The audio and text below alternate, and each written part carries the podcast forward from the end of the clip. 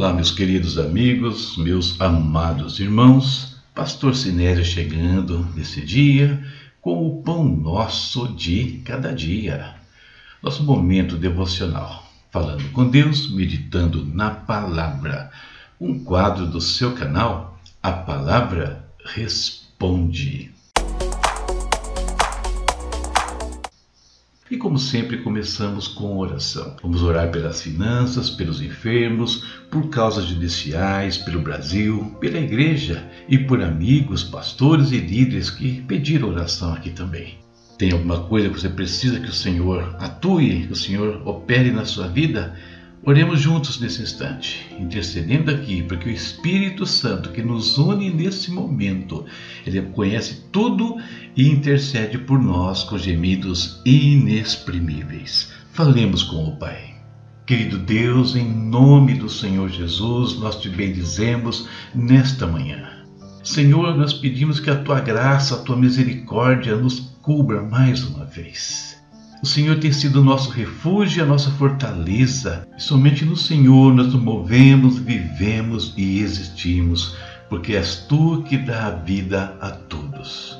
Pai eterno, em nome de Jesus, colocamos no teu altar agora, Pai, todos os que estão enfermos, Pai. Enfermos no espírito, na alma e no corpo. Visita, Senhor, cada vida, estando elas nos hospitais ou nos seus lares, não importa. Onde estiverem, nós declaramos agora saúde em nome do Senhor Jesus. Oramos ao Senhor pela vida financeira também do teu povo, dos teus filhos, daqueles que pedem oração aqui. Visita, Deus. Alguns precisam de trabalho, Pai. Alguns precisam, Deus, de crescimento na vida profissional. Outros precisam que os seus negócios transbordem, prosperem, Pai. Em todos os casos, abra janelas do céu sobre eles, traz novas estratégias, traz crescimento, Pai. Nós te pedimos, traz livramento das dívidas, Senhor, que vieram por tantas razões. Oramos ainda por aqueles que têm uma causa judicial, processos que se arrastam e que estão atrapalhando a vida, atrasando até a vida dos teus filhos, de pessoas que precisam dessa ajuda, Pai. Sê com eles, meu Deus. Destrava tudo isso no nome de Jesus Cristo. Pai, mais uma vez também oramos pelo nosso Brasil. Que o Senhor venha sobre esta nação, sare essa terra, Pai, que caiam por terra os principados da corrupção, da maldade, da violência, do engano, da cegueira espiritual, meu Deus. Almas estão sendo perdidas por conta de falta de entendimento, entendimento que estão sendo cegados, Deus, pelo Deus deste século, por Satanás, ó Pai. Deus querido, usa a tua igreja nesse processo, que nós sejamos sal e luz, nós sejamos aqueles que combatem as obras das trevas, que anunciam a Cristo, que falam do teu amor sem medo, Deus.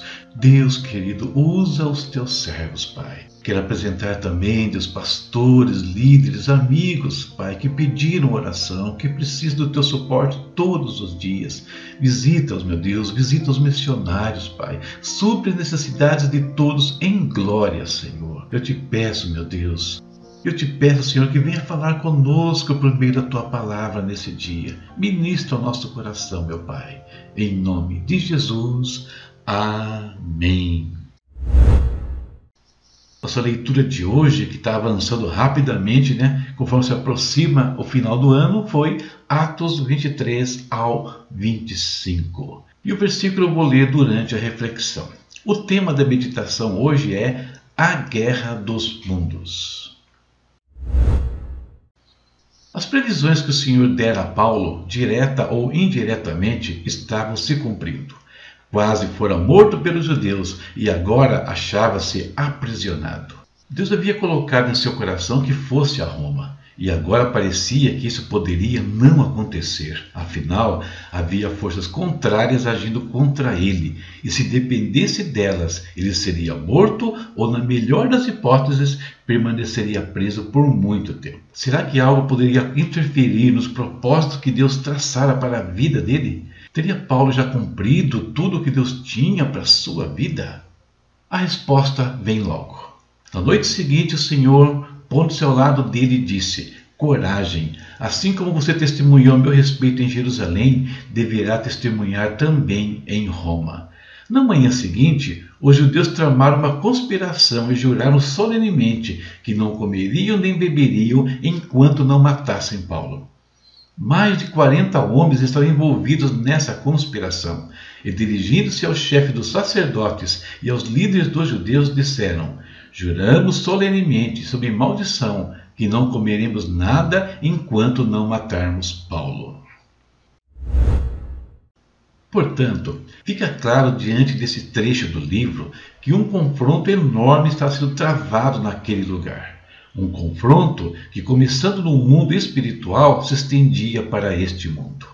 Um confronto entre aquele que tinha um plano de redenção para o mundo e aquele que tinha um plano de destruição para todas as almas. Um confronto entre aquele que tinha como objetivo de vida tornar esse plano conhecido em todos os lugares do mundo e aqueles que pretendiam impedi-lo a qualquer custo. E sabemos o resultado desse confronto: a vitória do servo de Deus, que passou apenas pelas situações que Deus permitiu e que poderiam, de alguma forma, contribuir para o crescimento do Evangelho.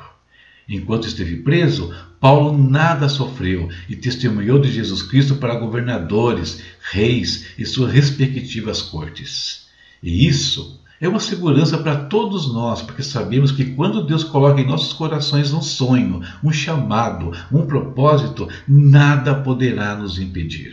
Jó declarou: Sei que podes fazer todas as coisas, nenhum dos teus planos pode ser frustrado. Por meio de Isaías, o Senhor disse: Desde os dias mais antigos, eu sou. Não há quem possa livrar alguém da minha mão. Agindo eu, quem pode desfazer? Existe uma guerra sendo travada a seu respeito, meu irmão e minha irmã. Existem dois mundos em confronto por causa da sua alma. Você é precioso e preciosa para Deus e Ele tem planos maravilhosos para você. O diabo sabe disso, por isso quer destruí-lo. Mas nada pode impedir as promessas de Deus para você, e mesmo quando as coisas complicam, ele fala com você ou manda alguém fazê-lo. Estamos numa guerra, mas já sabemos quem é o vencedor. É por isso que nós somos mais do que vencedores.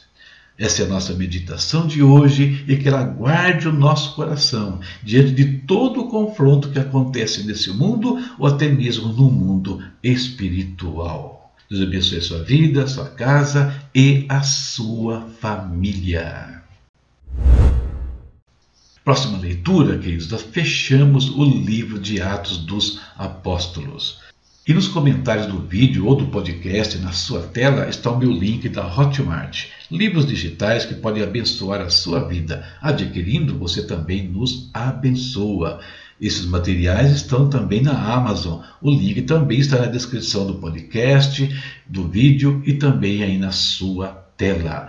Ah, na Amazon você pode adquirir também o livro impresso. E precisa de um curso, palestra ou seminário, algo que envolva a palavra de Deus? Os temas estão na tela. Fala com a gente. Atendemos igrejas, grupos ou até nível particular, por que não? Presencial ou online. Deus te abençoe e até a próxima, se Deus quiser. Tchau, tchau.